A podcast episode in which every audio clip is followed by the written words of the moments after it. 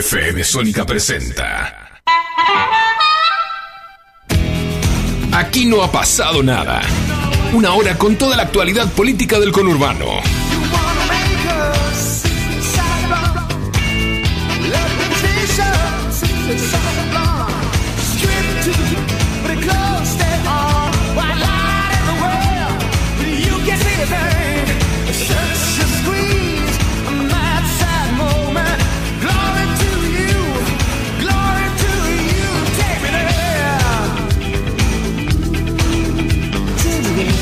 Bienvenidos, esto es Aquí no apere de FM Sotian Vargas, todas las noticias y la actualidad de zona norte del conurbano de la primera eh, sección electoral.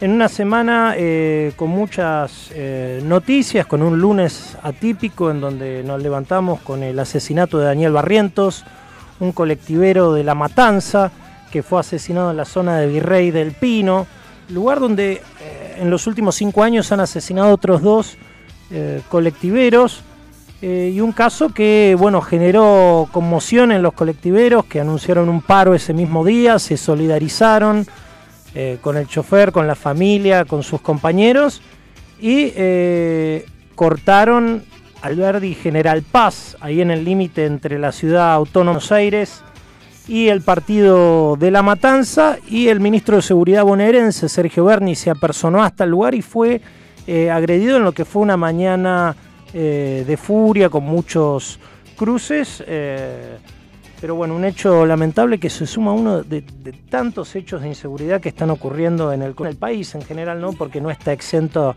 otras provincias de esto de esto que acontece y va a ser uno de los temas que charlemos hoy con los entrevistados que vamos a tener, entre tantos otros temas, ¿no? También vamos a hablar más temas de actualidad y de política.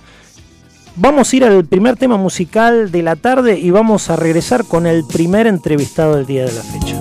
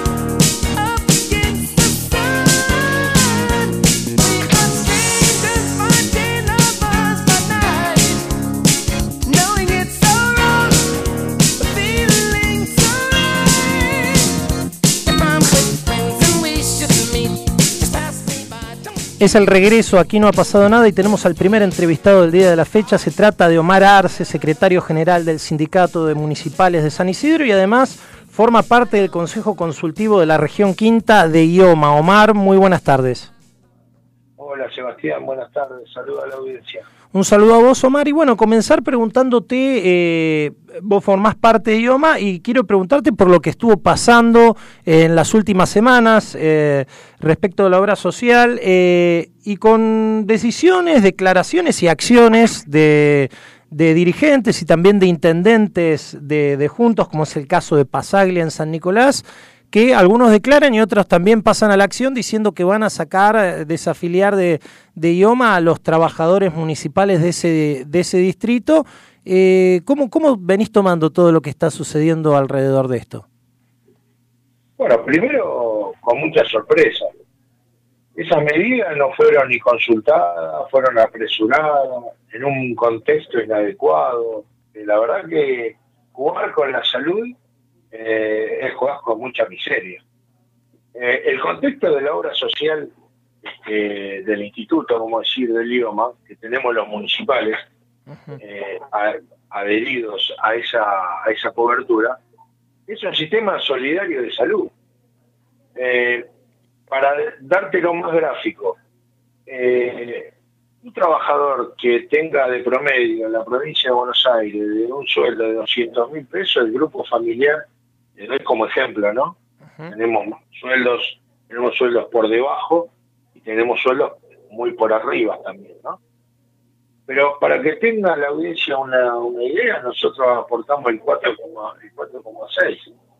De eso, más el, el, el, aporte obligacional que hace el, el municipio. De un sueldo de 200 mil pesos, eh, una familia de cuatro, de cuatro integrantes, cinco, el descuento es de 11 mil pesos. Decime qué cobertura puede haber que la que ellos dicen que pueden llegar a atender en San Nicolás o en Capitán Sarmiento con ese tipo de aporte. Entonces, me parece que lo que yo dije en alguna oportunidad es también que la obra social es de los trabajadores y nosotros tenemos que tomar las decisiones sobre el mejoramiento de lo que es el idioma en la región. Yo no defiendo al idioma, estar en el Consejo Consultivo significa que nosotros tengamos que acercar y preocuparnos y defender todo lo pautado por el idioma con los colegios de la región, con los colegios médicos, que ahora hablamos de eso. Pero básicamente es eso. Eh, cuando ellos hacen esa idea es netamente político. Que no le dicen a los trabajadores a dónde van a ir. La descentralización. ¿Qué descentralización? Ellos pueden descentralizar que tienen sueldo de andar a saber lo que gana el intendente. Y, y lo vuelvo a repetir y no estoy cansado de decir, ¿por qué no se preocupan en cumplir con la ley, como la 14656, y tienen convenio colectivo? Por eso, sé si me estoy extendiendo en la pregunta, no, no, está bien. Eh, en, en, la pregunta, por eso en San Isidro se formó una comisión para tratamiento de las de los proyectos de, los concejales que quieran pretender salir de idioma, en el cual yo voy a integrar. Y ya te adelanto que voy a presentar una nota en la, semana que viene para que se ponga en funcionamiento esa comisión para poder ser diferente a los demás distritos. Por eso es que me molesta muchísimo que utilicen en campaña eh, algo tan delicado como la salud. Te, pregunto en ese sentido, Omar, vos cuáles son las falencias que hoy ves en, el sistema o que ves eh, en IOMA. Mirá, el IOMA está sufriendo un, gran ataque de, parte de los círculos médicos. Yo me estoy metiendo en un terreno donde tengo que pelear con, la, con las corporaciones locales. Los círculos médicos tienen una cuestión de clase con nosotros, no quieren atender a los pobres. Y cuando digo esto, eh, todavía no habría nadie, círculo médico, que le haya molestado mi declaración. Así que me da, me da también una pauta de que no le estoy errando. Digo esto porque el idioma paga la consulta 3.600 pesos. Y en el Swing Medical y en la Trinidad está alrededor de 2.900. Y si haces, eh, y si haces todo digital, sin pasar por el círculo médico, te, te paga directamente 4.100. O sea que un problema de que los médicos dicen que idioma no paga, eso es mentira. Ahora, ¿cómo es el circuito? Idioma paga a los círculos médicos y los círculos médicos le pagan a 60, 90, 120 días, de, acuerdo a cuál sea la administración de los círculos médicos. Entonces, acá hay un problema de clase eh, no nos quieren atender, no quieren atender a pobres. Entonces nosotros decimos, bueno, déjame poner, no es déjame, ¿no? No es déjame, pero bueno. Eh, nosotros, la política de, del idioma es poner policonsultorios propios en la región. A mí que es un paso bastante importante. Ahora, los círculos médicos no te acceden, no te, no te dan los médicos porque le dicen, los amenazan y le dicen, si atendés en ese policonsultorio solamente al idioma, te borro del círculo médico y, los médicos no pueden atender, ni si médica, ni médico, ni... ¿Se entiende? Ya, estamos pasando por un tema que la gente desconoce, hasta el mismo trabajador desconoce. Eh, los afiliados del idioma, que somos los docentes, eh, los municipales, los judiciales, Estamos desde noviembre que estamos en el Consejo Consultivo, estamos peleando contra esta imagen tan negativa que tiene el idioma de parte de los profesionales. O sea, le creen, los profesionales le creen a los círculos médicos. Bueno, entonces yo debato de esta manera. Bueno, ¿le crees? Bueno, salí del, salí del círculo médico y yo te pago directo. La contratación es directa. Yo te hago el convenio. Bueno, eh, ahí se cae toda la, mentira, la verdad, y siguen sin atender, siguen cobrando bonos, bonos a, a, los, a los afiliados. Entonces vos decís, y no le dan nada, no le dan este, un ticket, no le dan nada, todo en negro, o sea, es una guerra que eh, para pelear con las corporaciones en este sentido es muy, pero muy difícil. Pero bueno, yo voy a dar batalla en todo ámbito y en todo lugar, y voy a ocupar todos los lugares posibles de, de negociaciones para mejorar la atención del idioma. Este es un año eleccionario, hay elecciones puede haber o no un cambio de color político, por ejemplo, en provincia de Buenos Aires. ¿Temés que de, asumir, por ejemplo, juntos, que es de donde pertenecen estos intendentes, eh, deliberadamente con el círculo médico quieran desguazar el idioma? Y eh, esa es una de las intenciones. Ahora, eh, la, descentralización, la descentralización lo digo propio, ¿no? Eh, con, opinión propia, ¿no? Este, no, lo, no lo vamos a dejar pasar, no lo vamos a permitir. Más allá que hay leyes que dicen que no podemos, este, no se puede hacer la descentralización, más allá de todo un, un, tema este, de años, eh, lo, o sea, lo que hay que entender es el concepto de solidaridad que tiene la cobertura obviamente que estamos en este momento eh, apremiados y apretados con, los, con los círculos médicos. Pero bueno, es una batalla que tenemos que dar, hacer nuevo.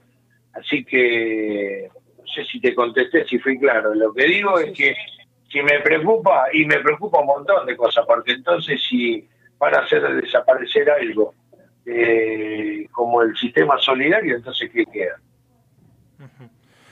Omar, muchas gracias por tu tiempo. ¿eh? No, y, gracias y te remato con esto, como lo vengo diciendo en todos lados, que cuando uno hace un diagnóstico para, para curar al paciente, en este caso el idioma, eh, es para eso, es para ayudarlo, no para matarlo, porque ninguno de esos intendentes ah, le preguntó a los trabajadores si necesitaban el, el hospital o ayudar al idioma eh, no, no recibieron nada. Y otra cosa, de los que dijeron que se fueron todavía no hay presentado nada. Correcto. Muy claro, Omar, muchas gracias por tu tiempo. ¿eh? No, gracias a vos y saludos a la audiencia. Adiós. Escuchábamos a Omar Arce eh, del Consejo Consultivo de la región Quinta de Idioma. Además, es eh, quien está al frente del Sindicato de Trabajadores Municipales de San Isidro. Vamos a ir a un corte, un poco de música y volvemos con más Aquí no ha pasado nada.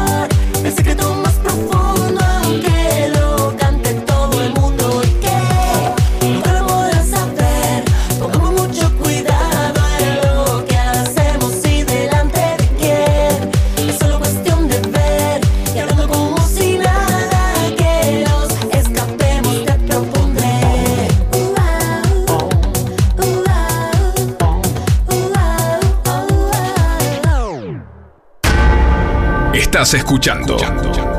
Aquí no ha pasado nada.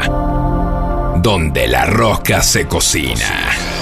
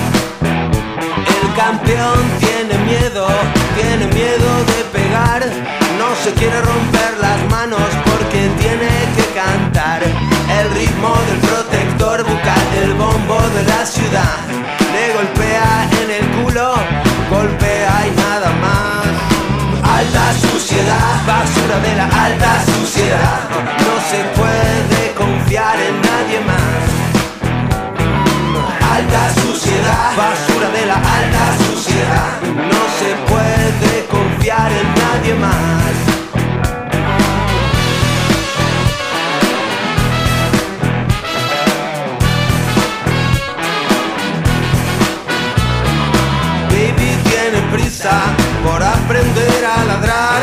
Si solo es un cerdo nadie lo respetará. Es un chico muy malo y se portó muy mal, pero lo perdonamos porque somos lo más bajo de la alta suciedad.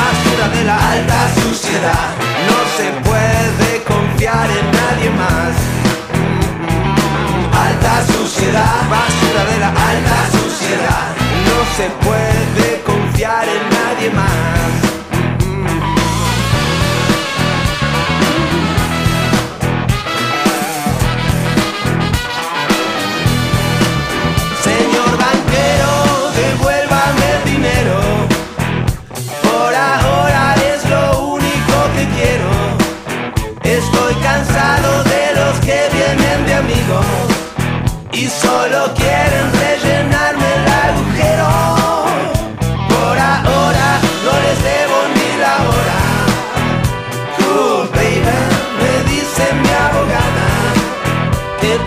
Regreso, aquí no ha pasado nada y tenemos al segundo entrevistado del día de la fecha. Se trata de Mauricio de Alessandro, precandidato intendente de Juntos en General San Martín. Mauricio, muy buenas tardes.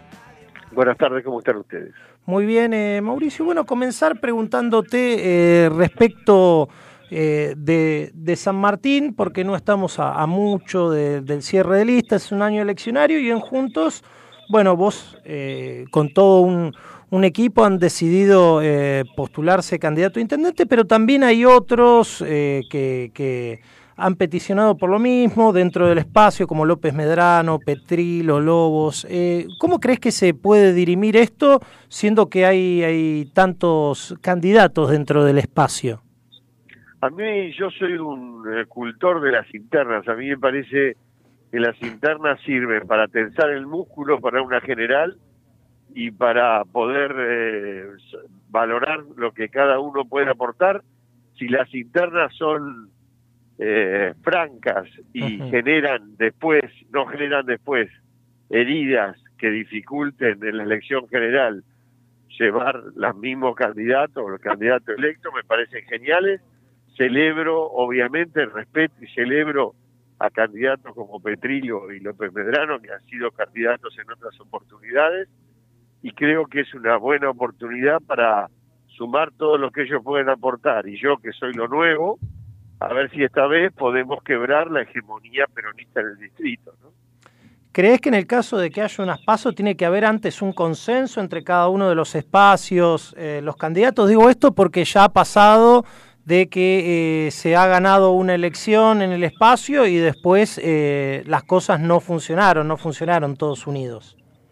No, yo, yo no, no creo que sea necesario hablar mucho más que lo que hay que hacer. Lo que hay que hacer es ser, ser sano, ser leal, ser honesto, y creo que los candidatos de Juntos por el Cambio reúnen esas condiciones. Por lo tanto, eh, yo tengo claro, si yo voy a una contienda y pierdo, claramente voy a colaborar y a hacer todo lo posible para que el partido gane en las elecciones generales y espero lo mismo de las otras personas, ¿no? O sea, concretamente a López Medrano es a quien más conozco porque fue ministro de, Vidal y yo en ese momento tenía un cargo eh, de concejal y tenía relación con él. Jamás, ni siquiera era, yo tenía mi propio partido en ese momento, ni siquiera estaba en el mismo partido que él y siempre levantó el teléfono para cuando yo lo llamé por alguna necesidad, que había alguna persona que necesitaba algo el Ministerio de Desarrollo, siempre fue colaborador, siempre fue sano y no ni siquiera miraba cuál era la pertenencia política.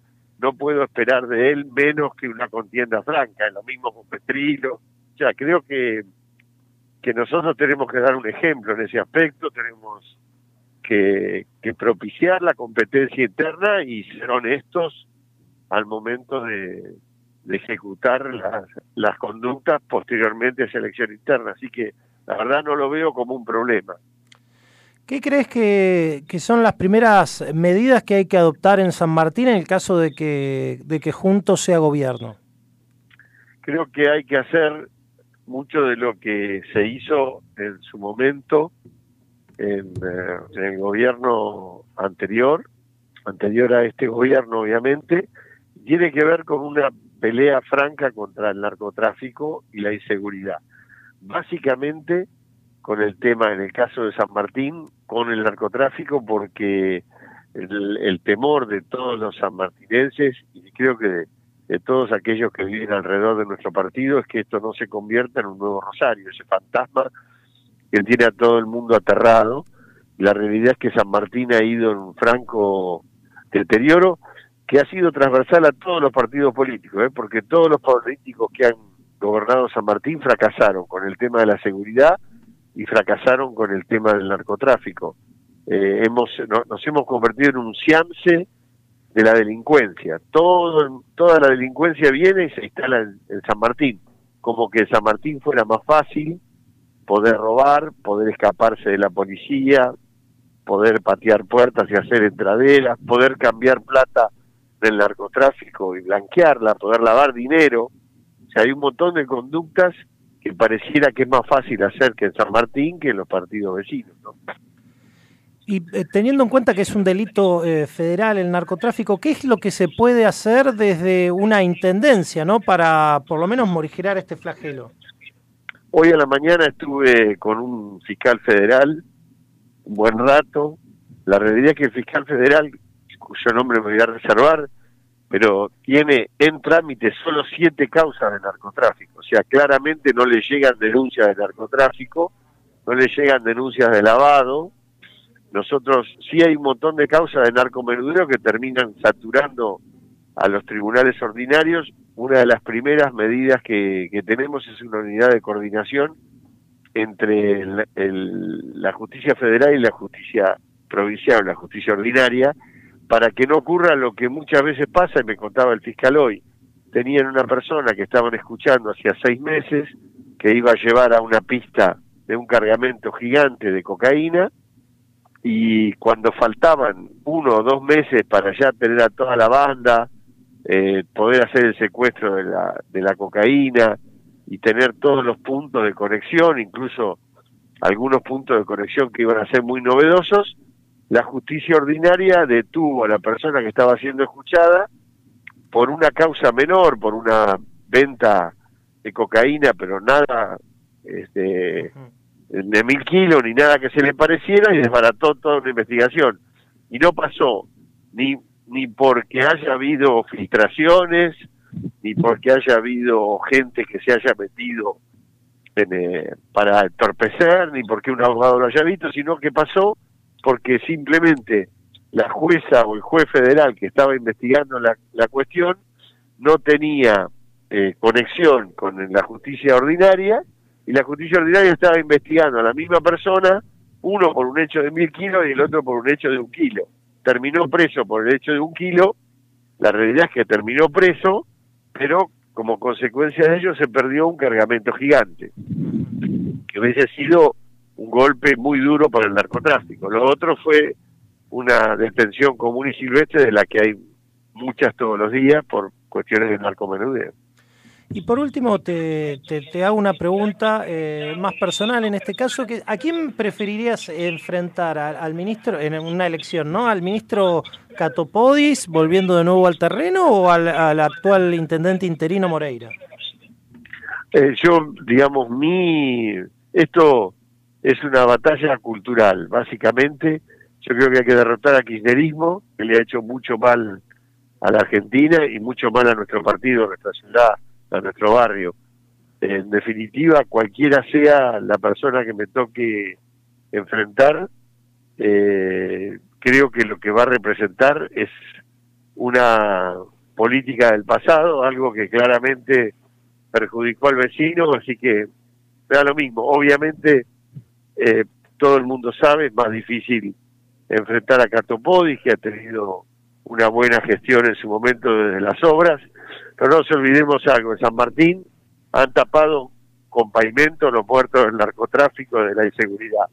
Y eso es algo que la sociedad tiene bien claro y no responsabiliza a un partido o a otro, sino que responsabiliza a todos aquellos que gobernaron el distrito, el partido y no lograron ningún éxito. Mauricio, muchas gracias por tu tiempo. ¿eh? No, muchísimas gracias a ustedes. Buenas tardes. Buenas tardes. Escuchábamos a Mauricio de Alessandro, candidato a intendente de Juntos en el distrito de San Martín. Vamos a escuchar más música y retornamos con Aquí no pasa.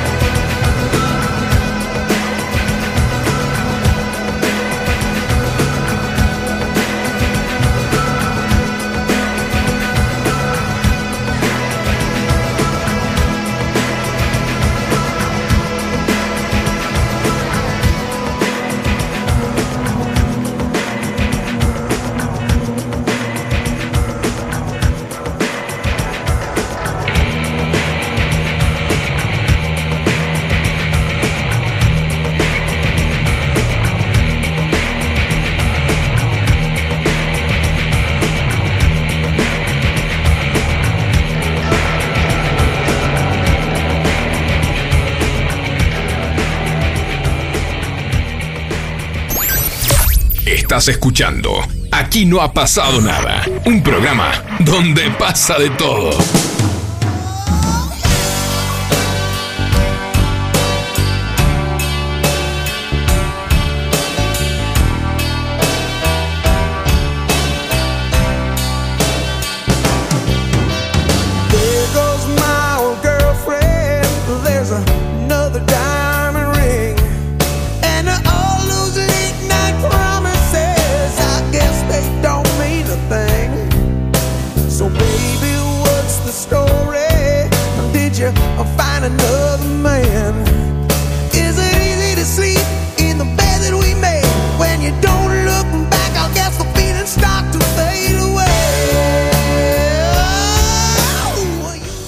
Es el regreso, aquí no ha pasado nada y tenemos al último entrevistado del día de la fecha. Se trata del diputado nacional y referente de Juntos en La Matanza, Alejandro Finocchiaro. Alejandro, muy buenas tardes.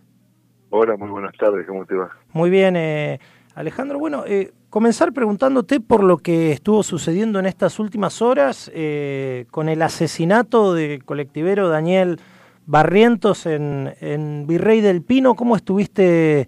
Eh, viendo este otro hecho más de, inseguridad y de muerte que ocurre en la matanza? Bueno, en realidad, eh, con todo el pesar del mundo, ¿no? Cada vez que suceden estas cosas, este, tenemos que, que, pensar que no hay que ver esto como si fuese la foto, porque si no es la foto de ayer, el asesinato de un hombre de bien, de un trabajador, este, un colectivero, sino como la película, ¿no? Porque eh, de repente, yo no sé muy bien por qué, pero hay algunos asesinatos, algunos homicidios que impactan más que otros, el caso de Daniel Barrientos, el caso del kiosquero Roberto Sabo en Ramos Mejía, ¿no? Pero en la matanza este, son incontables eh, las muertes que se producen durante todo el año por el accionar violento de la delincuencia. Y cuando no son muertos son hechos de sangre, digo, gente que queda maltrecha, herida, eh, eh, es terrible. Entonces, eh, por supuesto, muy, muy, muy condolido por lo que ha pasado, pero sabiendo que esto es la continuación de una película que ni el intendente Espinosa, que no va a trabajar, no creo que haya ido nunca a su oficina en estos años de, su última reelección. El gobernador Kisilov que mira para otro lado, el presidente de la República que también mira para otro lado, y los dos ministros de seguridad peleados entre sí. Y mientras tanto, mientras tanto a la gente la matan, a nosotros nos matan, porque esto le puede pasar a cualquiera en cualquier momento, en cualquier lugar, nadie está seguro. Hoy tenemos La Matanza es un ejemplo, Rosario es otro ejemplo, podríamos nombrar también otras partes del conurbano, donde no hay Estado. No hay Estado, eso es más, es tan patente que no hay Estado, que no se cumplen las leyes de la nación argentina, este, que el gobierno no está presente, que eh, los delincuentes ni siquiera se ocultan. Cuando uno camina por la matanza, cualquier vecino, ¿eh? una señora, este, un repartidor, un comerciante, a uno le dice, mira, ese es el búnker de droga de acá, este, y le dice el nombre, el apellido del, del capo narco, este, o el apodo. ¿Por qué? Porque hemos llegado a tal este, derrumbamiento de toda la lógica estatal que ya el delincuente ni siquiera tiene el poder de esconderse. Porque no le hace falta, por otro lado, ¿no? La matanza es una zona liberada. La matanza debe concentrar la mayor cantidad de delitos del conurbano porque básicamente no tiene gobierno. Nadie gobierna la matanza. vos fíjate una cosa muy sintomática. Cualquier otro intendente de cualquier partido de la República Argentina a la que se le hubiese, a quien se le hubiesen hecho la mitad de las acusaciones graves que a Espinosa se le hicieron en el último, en los últimos tres años, por lo menos hubiera respondido. Espinosa ni siquiera responde. Nada responde. Nada. O sea, le están diciendo que dé la cara por esto. Nada. Ni un comunicado, ni, nada. Le están preguntando qué hace con los treinta y tres mil y pico de millones que tienen plazos fijos y, y bonos en el banco, tampoco responde. Eh, le preguntes por lo que le preguntes, no responde. Se inunda, no la matanza, la gente pierde todo lo que tiene. Tampoco da la cara, no responde, no es capaz ni siquiera de escribir algo en redes. No, ya no estamos pidiendo su presencia física. Entonces es muy difícil vivir en un, en un distrito que no tiene gobierno. ¿Qué te parecieron las declaraciones del ministro de Seguridad bonaerense, Sergio Berni, que dijo que con, con este asesinato le quisieron tirar un muerto al gobierno? Ridículo, ridículo. El gobierno tiene muertos porque no tiene la voluntad de combatir el delito. Cada vez que se produce un delito, el kirchnerismo, en el fondo, siempre se coloca del lado del delincuente porque les han metido en la cabeza esa cuestión del abolicionismo zafaroniano, del, del, derecho penal del enemigo, de que todo delito tiene su raíz en un problema social. A ver, quienes fusilan, como han fusilado a Daniel Barrientos, digo, no podés decir que esa persona fue a robar, delito social es ir a, y robar en la verdulería este, dos papas porque uno tiene hambre, o un marple de huevo porque uno tiene hambre, y lo agarran y decimos que tengo hambre. ¿sí? Esto no es un delito social. Entonces, eh, los muertos llegan solos porque el gobierno está del lado de los delincuentes siempre, porque libera a los delincuentes, porque les permite celulares en las cárceles, porque no entiende que la cárcel es un lugar de castigo. ¿sí? ¿Cómo puede ser que haya delincuentes que están en la cárcel en cómodos sillones, mirando televisores de última generación, con un vaso de whisky en la mano, con visitas femeninas, masculinas, etcétera, la pasa mucho mejor que la mayoría de los ciudadanos que están libres. Y encima lo cuida el Estado.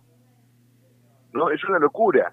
La, respetando la Constitución y los derechos humanos, la cárcel es un castigo el delincuente no la tiene que pasar bien en la cárcel, ¿sí?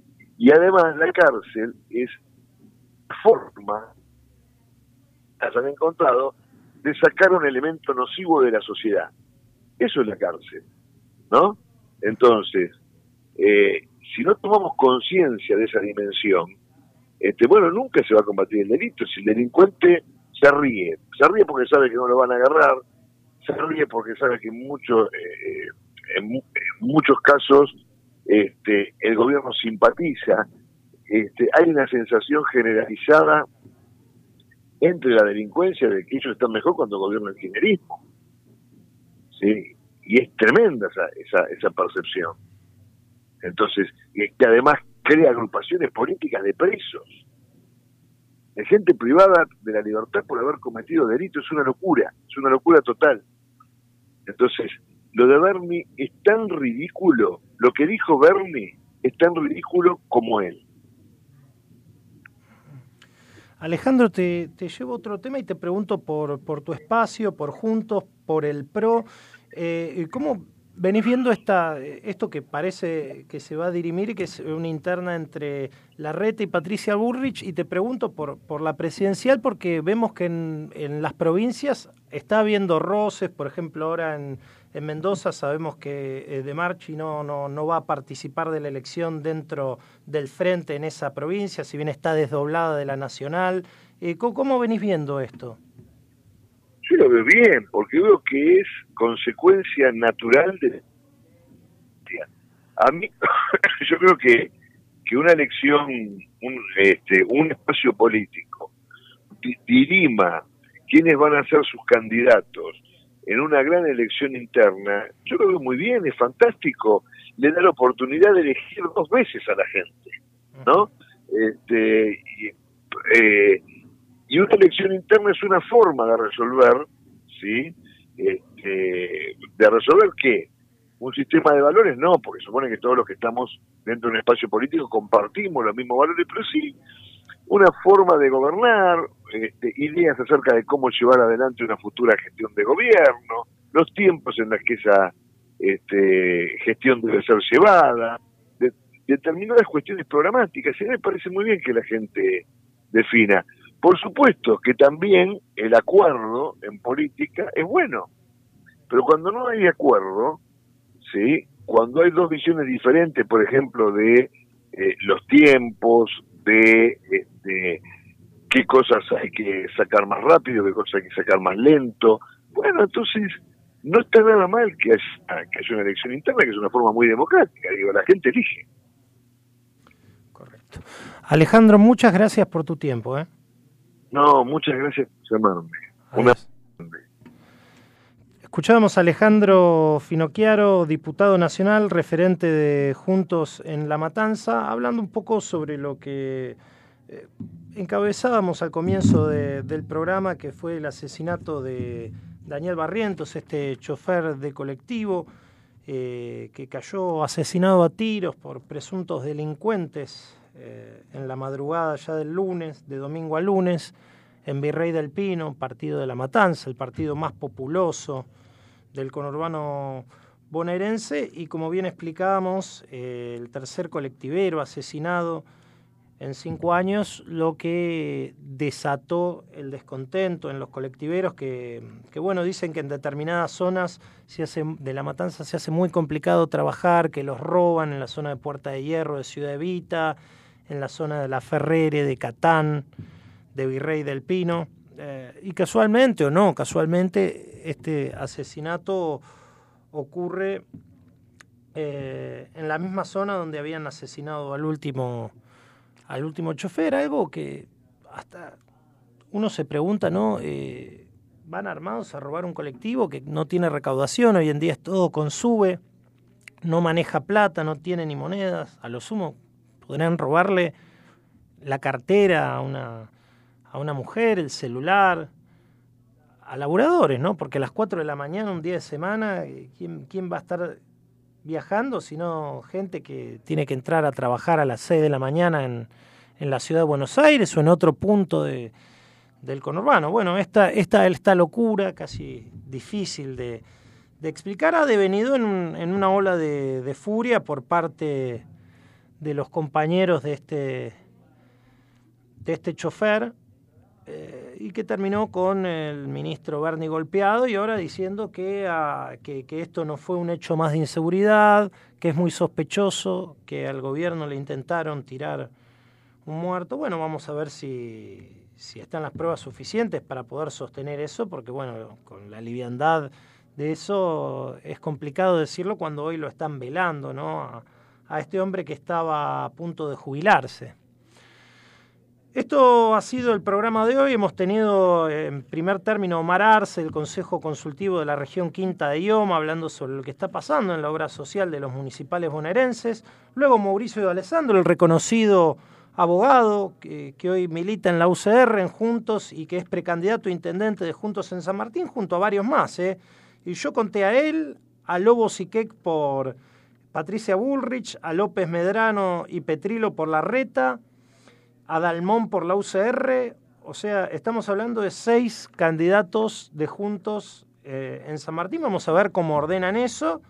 Eh, obviamente Juntos es muy competitivo, en San Martín ya el, oficialismo tiene un desgaste, eh, pero bueno, no, no es una elección fácil teniendo en cuenta que, uh, que Catopoy siempre cuando parece perdido resurge, sobre todo en las en las elecciones de intendente, quizás no les va bien en las intermedias y después gana la de intendente y también porque en la oposición cuando pierden no acompañan, a diferencia de lo que decía Mauricio de Alessandro.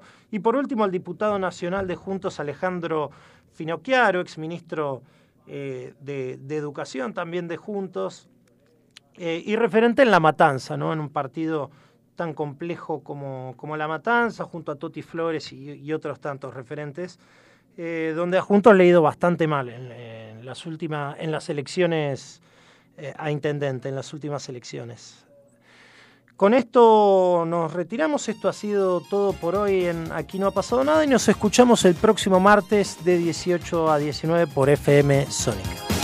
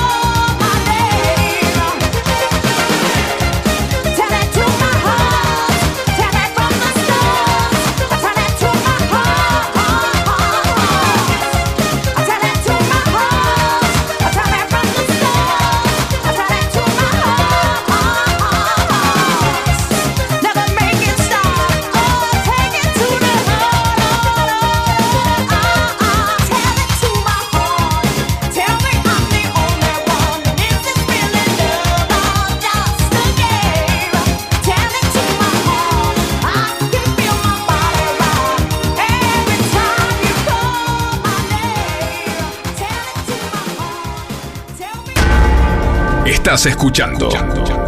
Aquí no ha pasado nada. Donde la rosca se cocina.